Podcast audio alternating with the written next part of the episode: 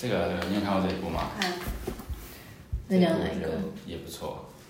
《七宗罪》，你看《七啊，宗这我罪没》系看过列， 《七宗罪》系列。贪婪，你有看过？就是反正我很嫌弃他的，我我看过那个导演，就是我那哦全部都看过了。 我开始就看是看忠实我看到导演那一个，那太好那笑那很超好笑那，超好笑。但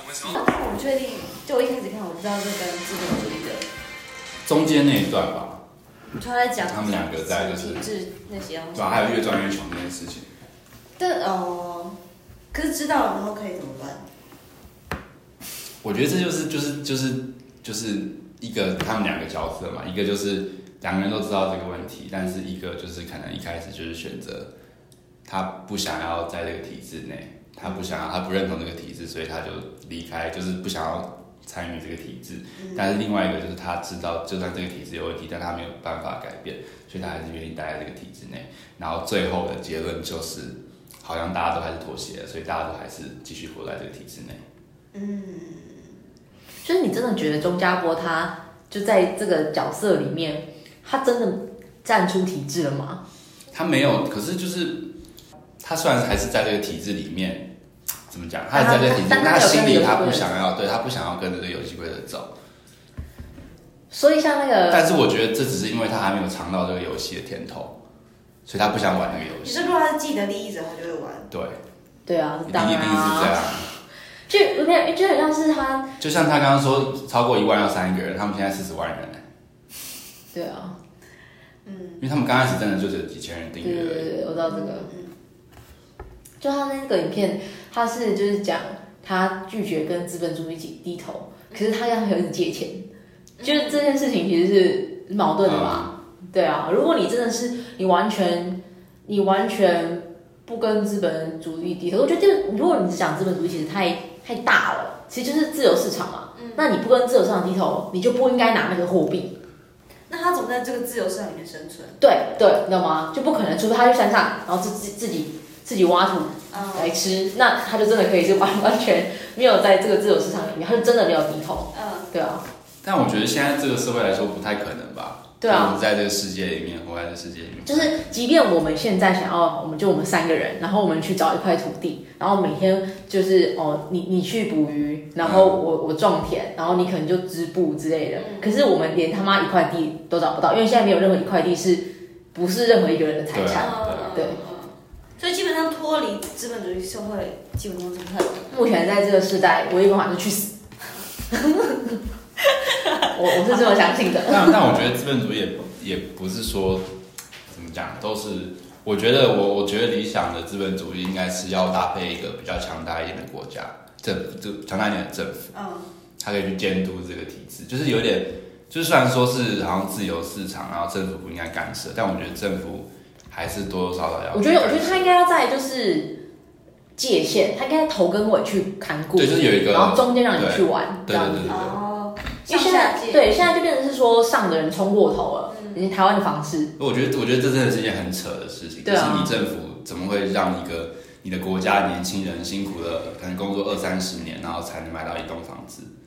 我觉得这真的而是一且件，不会买买不到台北，你只买对到啊台北我的觉得厕这所。这是一件很扯的事情。嗯，这是只有台湾这样子吗？台湾台湾是是特别排名明第显九吧，我们是很房房价跟薪资比对常常排名我们第太九，夸张了。世界第九，哦，香港比我们严重，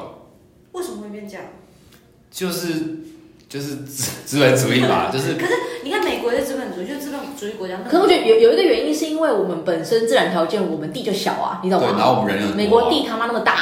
你说地小，新加，坡地小啊，你知道他们的房子不能买卖吗？就他们是有个法规他，们的房子，你假设你买，你不是买，你是买九十九年而已。哦嗯，对你九十九年之后你要还给政人府，家租，对你租九十长租的感觉。对九十九年，所以他们不会有人想要买房子，可能就不会有那种投资而客且想加要上我买房们子。台湾买房规定超超啊而且松我我的觉啊得就是这是有一个那个传统华人的观念嘛，有土是有财，啊对我们就是要土地，对，就是要老一辈就跟你讲你要买房子，你要买房子，你要买房子，所以所以加上就是华人社会的影响，所以才会那么多人想要买房子，投资房地产。那像美国人，他们可能觉得哦没关系啊，我租房子也没关系，就是我不一定要有一个房子这样，嗯，所以他们可能房价就是问题不会像我们那么严重。嗯，两个吧，一个就是资源，一个就是我们本身人去做背后的价值观。嗯，我目前听到买房的例子，好好像第一个就是家里父母帮忙，嗯，嗯然后第二个就是就是拼命打工嗯，赚钱。所以我觉得那样就很悲悲哀。你说哪一个例子？第二个例子，而且我你今你天现在真的买房，你不是真的买房，你只是假装买房，你还是他妈疯狂的在付，就是一直缴，一直缴，一直缴，一直缴，他到直到你缴完那天为止，我不觉得他真的是你的，因为你一缴不出来，你随时就他就不是你的了。我觉我觉得这真的很很可很悲哀，就是你你你为什么一个好好的人，然后你活到二十几岁开始出社会，然后你就要开始面临这种，就是你真的就是你不能做你喜欢做的事，或是你真的就是被迫你必须要去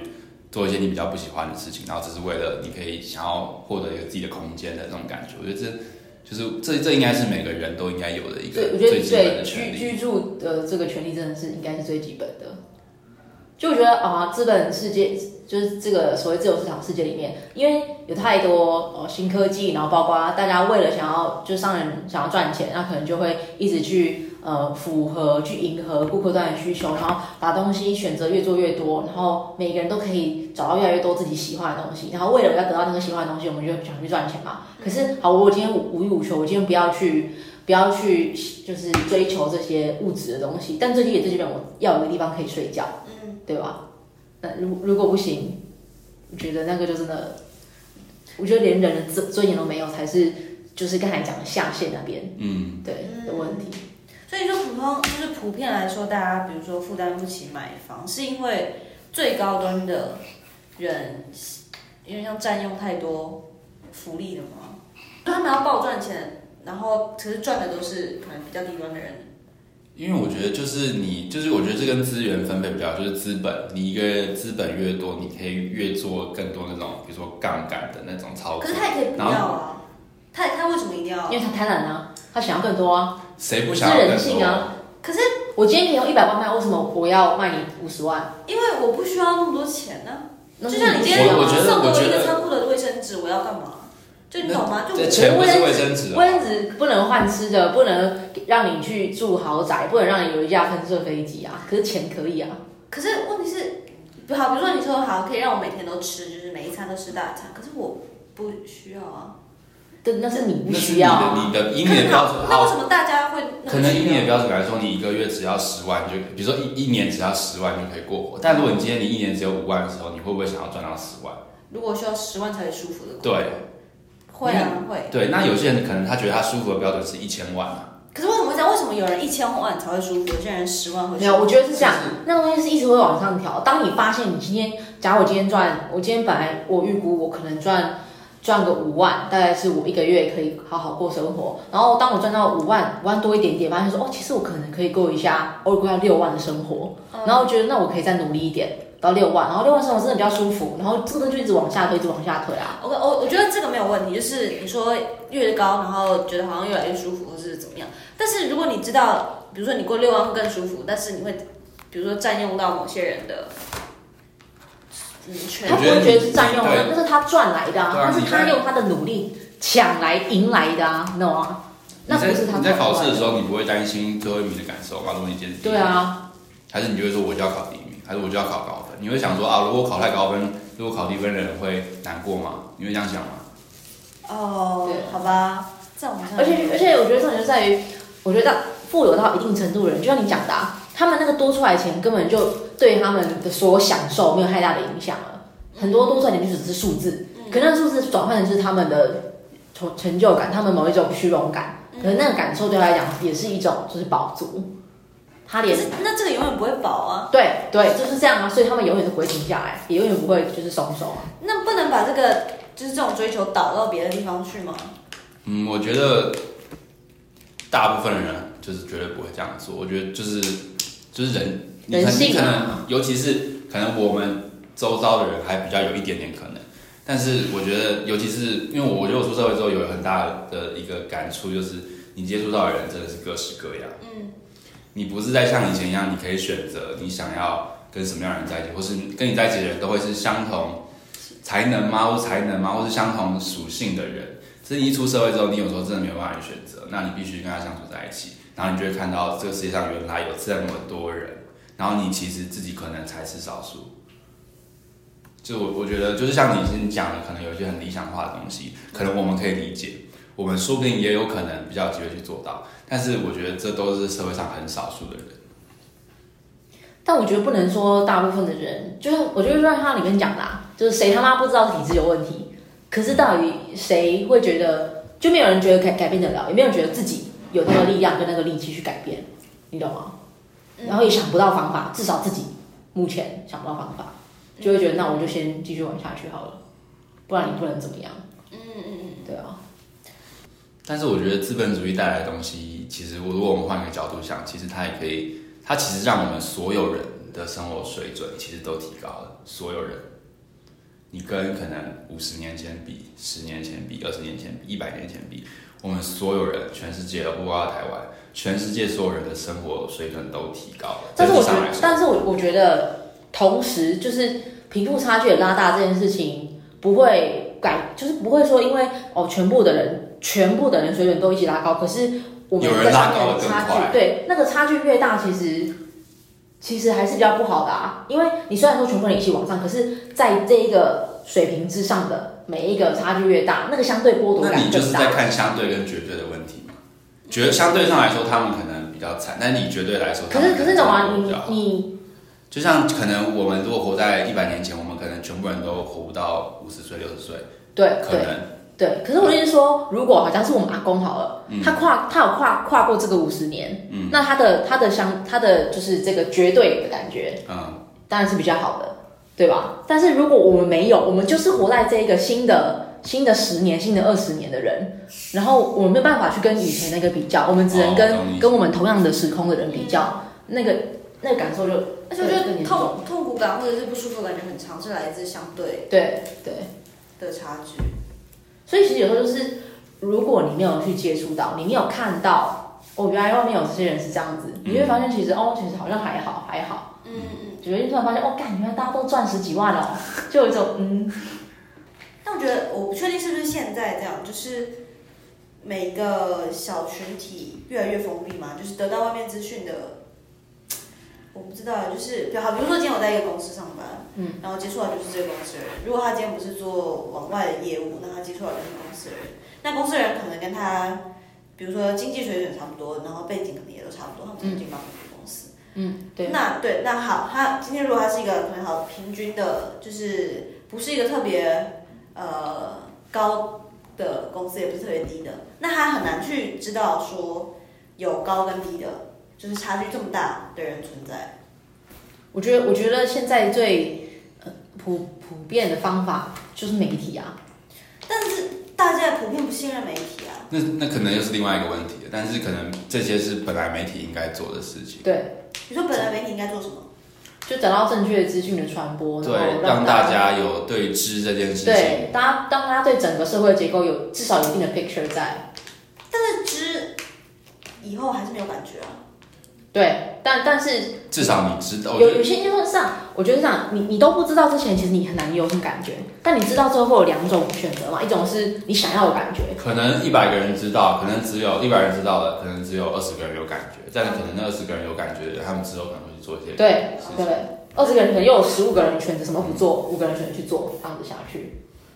但的确啊，就像你刚刚讲的，就是我觉得这真的它就是同温层泡泡越来越厚，越来越厚，所以其实就是就像你讲的，就知可是没有感觉，所以他他其实也不会真的去想到比他更远、比他比他更弱的人嗯，要怎么去做。我觉得当初就是一开始会去找记者的工作，也是因为就是这样，就是我觉得我我一直以来以来都对新闻很没有感觉，嗯，但我觉得我应该要有感觉，嗯，但是我一直就是突破不了这一关，嗯，然后我后来觉得说，很有可能是因为我的生活圈很小，就可能我长大的环境是，可能以平均来说是算中间偏好一点的，嗯那我没有什么机会去接触到我同温层以外的人，嗯，那每次看到比如说新闻报道，我就觉得它就跟我看一本书一样，就是它就是一个故事，就是对，所以我觉得，我觉得常常你要就是比如说真的身边有人去。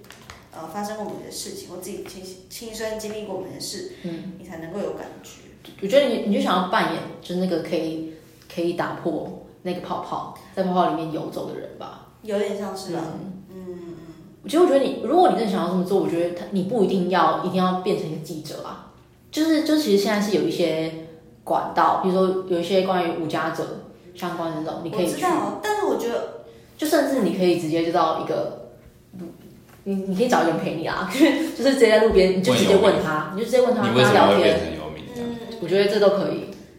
嗯因为我觉得我其实反而会觉得，当你以一个记者的身份去做这件事情的时候，我就会有一点点背离你原本很单纯只是想要了解他们故事的初衷，因为你带了一个角色，嗯然后这个角色其实，在社会上他就是已经有帮一个帮你观感在，对对，然后他也帮你已经 label 好你们自己之间的那个等级之差。嗯对，我觉得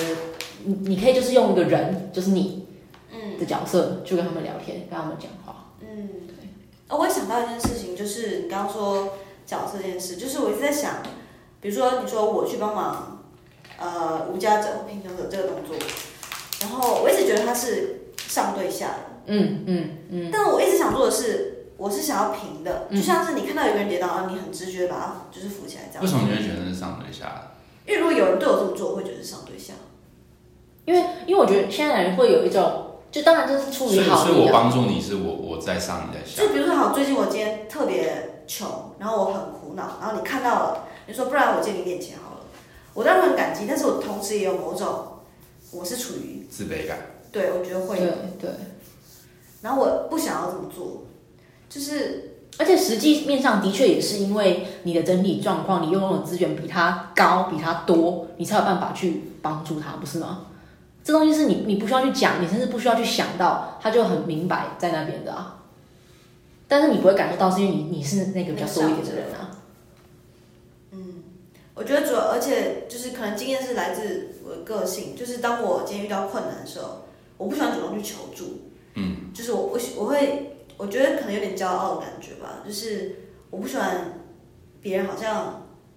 要我由上往下这样对我的感觉，对，所以我觉得现在有一些有一些比较好的是，他不只是说我给你钱，我给你食物，他真的是帮助你嗯他真的是就像是朋友一样帮助你，我我帮助你去好好有办法可以去走进一个地方，然后说你要找工作，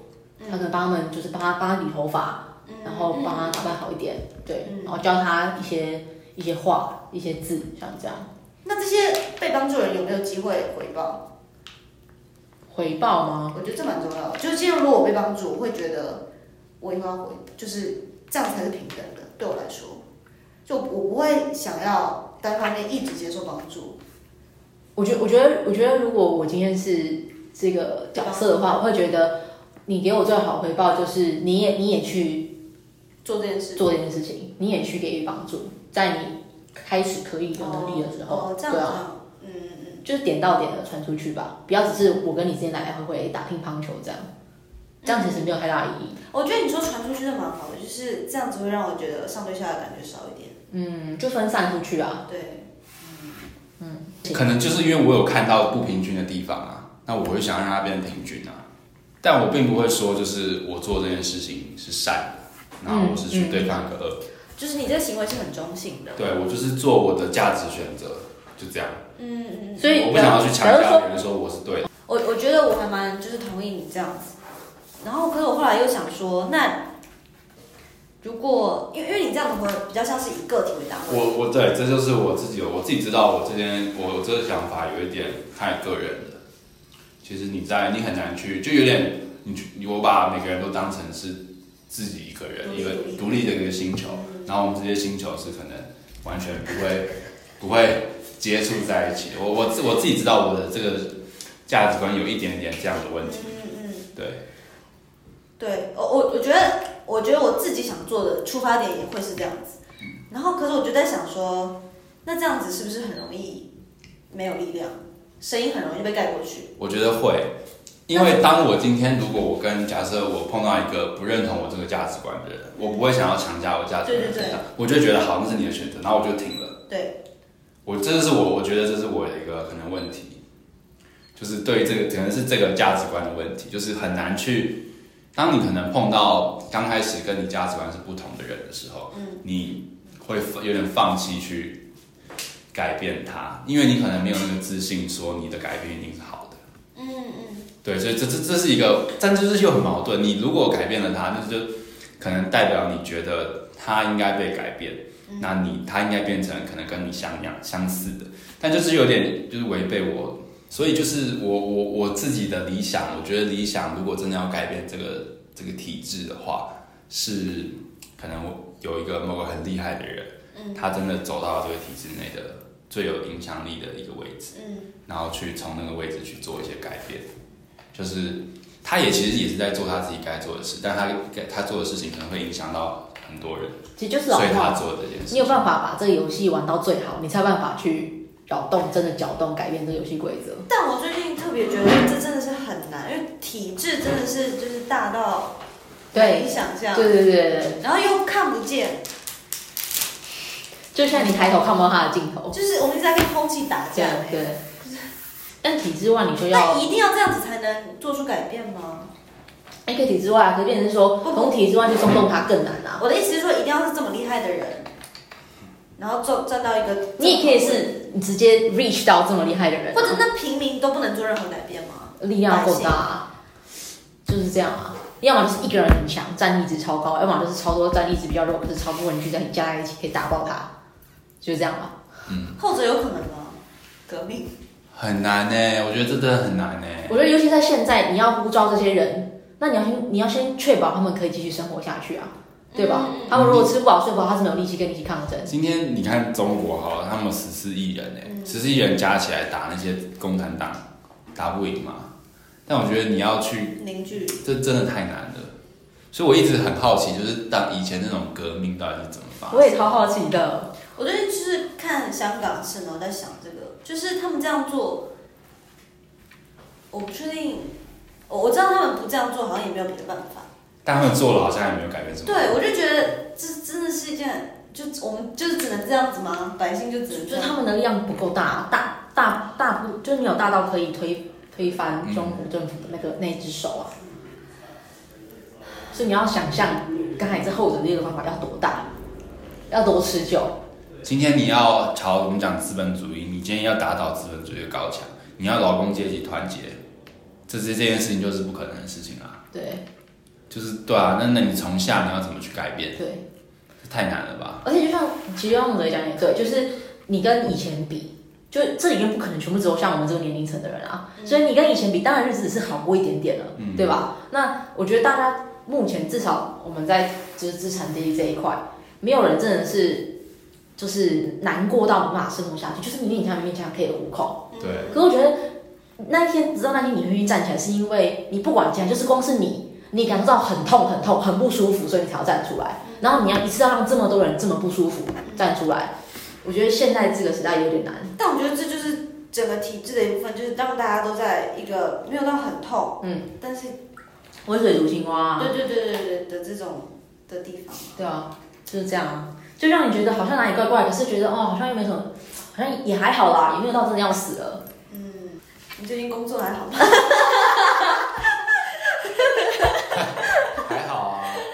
还好，你的工作都在干嘛？就是在资本主义里面，就是你的桌子、办公桌。我有两个荧幕，哦，你有两个银行。然后就做八个小时，就这样。你是没在画画最近？话超多的、啊，我只是没有发表而已。我觉得发表这件事也是，对，正想跟你谈这件事情。 你这一这算是一年吗？差不多一年吧，一年多。你们画画发表，我不知道你有没有最近有没有看过一个一个文 Facebook 上面有一个文章，叫做《你如何摧毁掉一个人的兴趣》。没有？重新讲一次哦。好，请说。今天有个小孩，他叫汤姆，他非常喜欢画画。他每天放学回家第一件事就是放下书包，然后开始拿起彩色笔开始画画。然后一画就画了好几个小时。然后他常常跟他妈妈说，他想要当一个了不起的画家。然后这时候我们有一个很困难的任务，我们要怎么摧毁掉他的兴趣？那怎么样让汤姆一想到画画就想要痛苦，然后就会再也不想画画呢？然后，呃，这边有三个阶段。第一个阶段呢，让内在动机转变成外在动机。起初，汤姆画画是没有目的性的，他只是觉得画画很好玩，可以沉浸在自己的世界里，展现他的创造力，这是他的内在动机。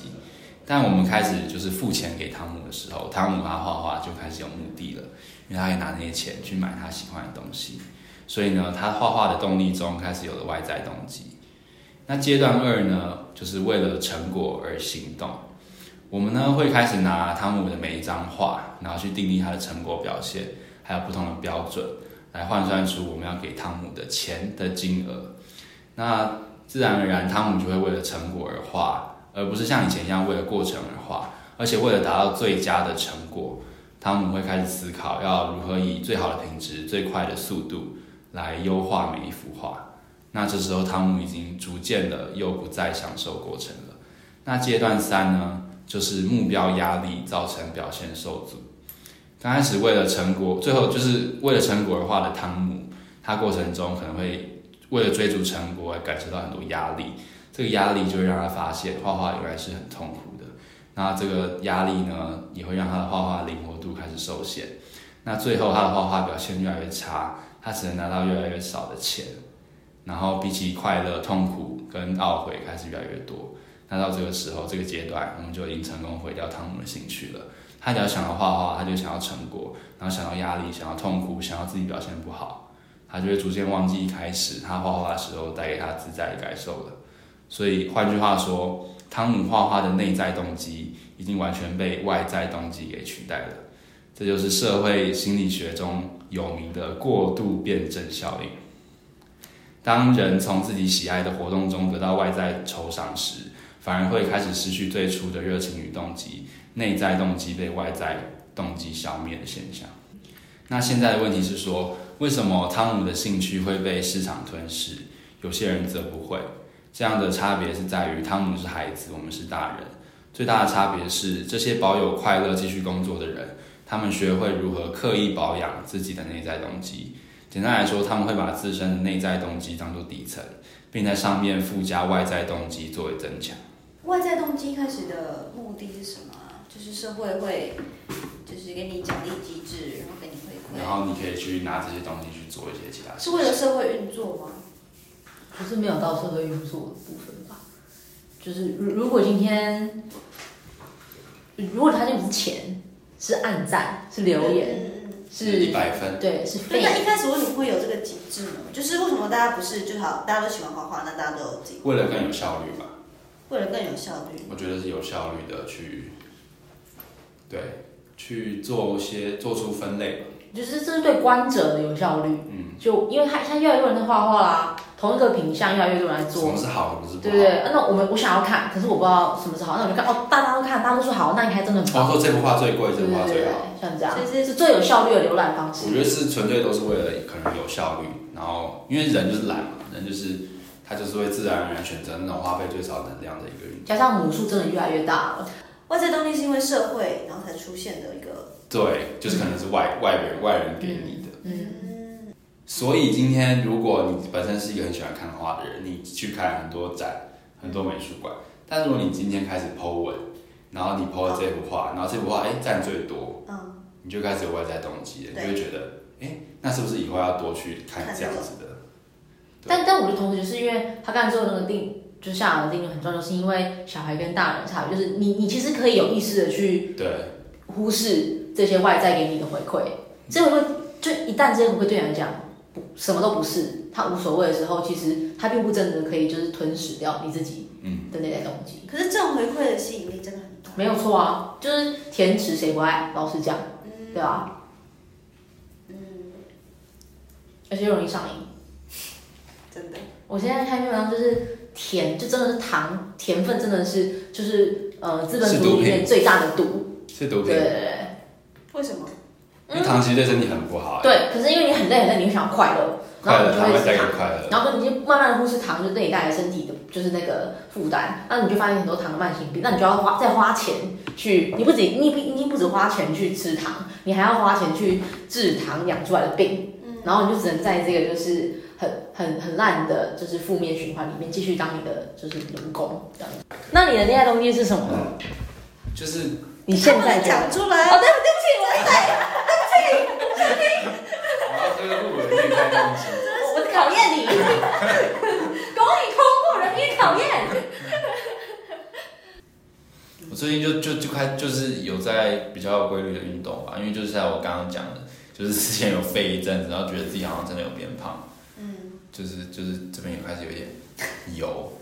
然后我就就是最近就开始运动，但我自己真的是觉得，就我开始打拳击之后，真的觉得我一开始想法想法就是，我要让我的身体变得坚强，才有办法承载我的精神，然后精神才可以在这里面慢慢的养养的比较强壮一点。然后现在真的有这个感觉，就是至少因为我我的我知道我一我会一直消耗我的就是物理状态，所以我一定要让它有一定的资本在。所以我现在觉得打拳击让我比较可以承受这样子每天一直消磨自己，嗯，因为它有个比较稳定的机制，因为像肌肉链条不会一天就没了。嗯，对对对。都是长时间对对对消耗，然后最后你就有一天发现你没有了。对，就我很我我觉得是我我真的很明显，我自己在看我自己，就是以前可能就是有有肌肉，但是就是工作之后呢，你每天洗澡看镜子，就是越来越消瘦，越来越消瘦，然后那些肌肉可能就不见了，然后取而代之的是多出来的脂肪，嗯然后就就心里就很难过，嗯，然后就又觉得之前又觉得啊有点累，就是我的工作那么累了，嗯就是我不管了，我就是要每天就是要喝啤酒干嘛的。嗯我不想要管。嗯，就是后来就是有一个时间点，某个时间点，我也不知道怎么会是那个时候，然后就觉得我不能你对再这样，自己的厌恶满了，对我对嗯自己够了，够了，你看从北对，够了，就够站起来，了，我觉得这个点很重要。我觉得现在的社会大部分就把大家养到不会碰触到那个够了那个状态，或者是够了就就好，那就淹过去，那我们再继续往前跑。就是现在人愤怒很少，就是大家会觉得哦厌世，但是不会到愤怒，嗯但是不会说够了，对，其实到愤怒你才会做出一些行动。讨厌只是讨厌，对，好台湾像就是是坐在那边哦，对可是那你还是会接受，就是废，对， 就是但生会气你会离开。对，会有一些比较激烈的行动。这会不会其实入境很多我们那个杂声啊，就这样，没差啦，这蛮自然的，也一切都是自然啊，一切一切都是一切都是自然一切一切都都是自然，是自然。对啊，一切都是自然的，哦，就是我我想讲，就是说，就是说了要去念资本，就是要讨论资本主义之后，我就去书店里面开始找书，然后然后很多很多书都是为什么我们要反抗资本主 义，为什么就是二十世啊，或者是二十一世纪二资十一本世主纪的义资本主义论，嗯或我知者道什那么个什么什么时候出现什么问题，就是他们的立场非常明确。然后我就觉得我很难从一开始就去读这些东西，哦，就是我想要很尽量尽量客观，或者尽量中性，或者不要带立场的去理解这件事。我知道这不可能，但是我会希望就是嗯，不要一开始就在呃，应该说。我不想带着我是批判谁的眼光，我记得好像有一些 YouTube 的影片是，它比较像是立场是你要就是呃，其实你真的没办法打打败资本主义，那你要怎么跟他共处，或是你要怎么至少在这个东西下面不要那么痛苦。但我觉得这就有点欲带立场去跟人家做朋友的感觉， 或者了解一个人的感觉。我现在只想要就是就是面对面这样讲话，我没有欲带立场说哦你是学生身份或怎样的身份怎样的角色，我只是想要跟你就是就知道你这个人，就这样很单纯的。那知道以后，我想要做出怎么样的行动或反应，嗯那我觉得是你就纯纯粹读理论吧，就纯粹读资本主义。但是纯粹读理论很容易就我很容易就恍神，就是我对他没有什么任何情感的连接，就很像哦对对我跟你见面，然后问你，嗯、那你星座是什么，血对型对是什么，对，就没有实力啊。对对对对。实力嘛，那资本主义的实力一开始，我我后来读了下去的第一本书是马克思的生平，嗯，然后我觉得这很就是我很能共鸣的是，他从他为什么会接触，就是为什么会出现共产主义，就是非常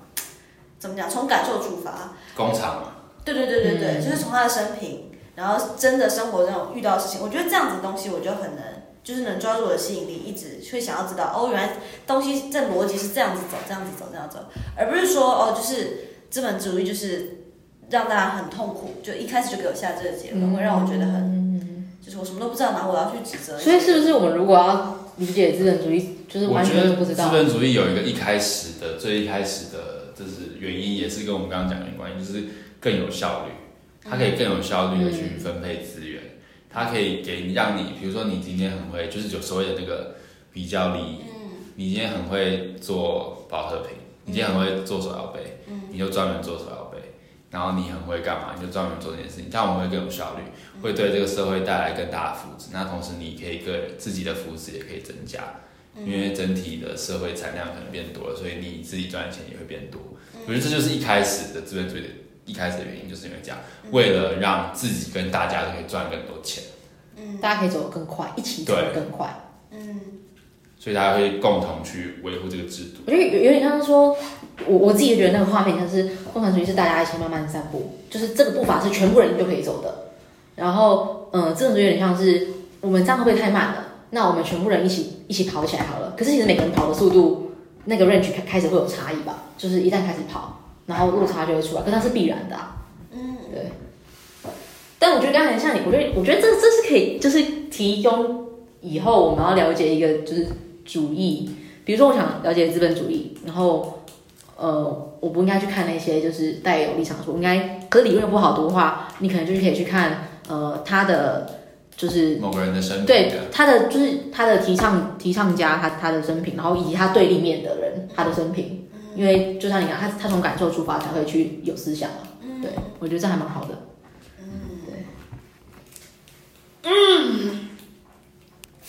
我们结束了吗？晚安，大家晚安。晚安。晚安台北。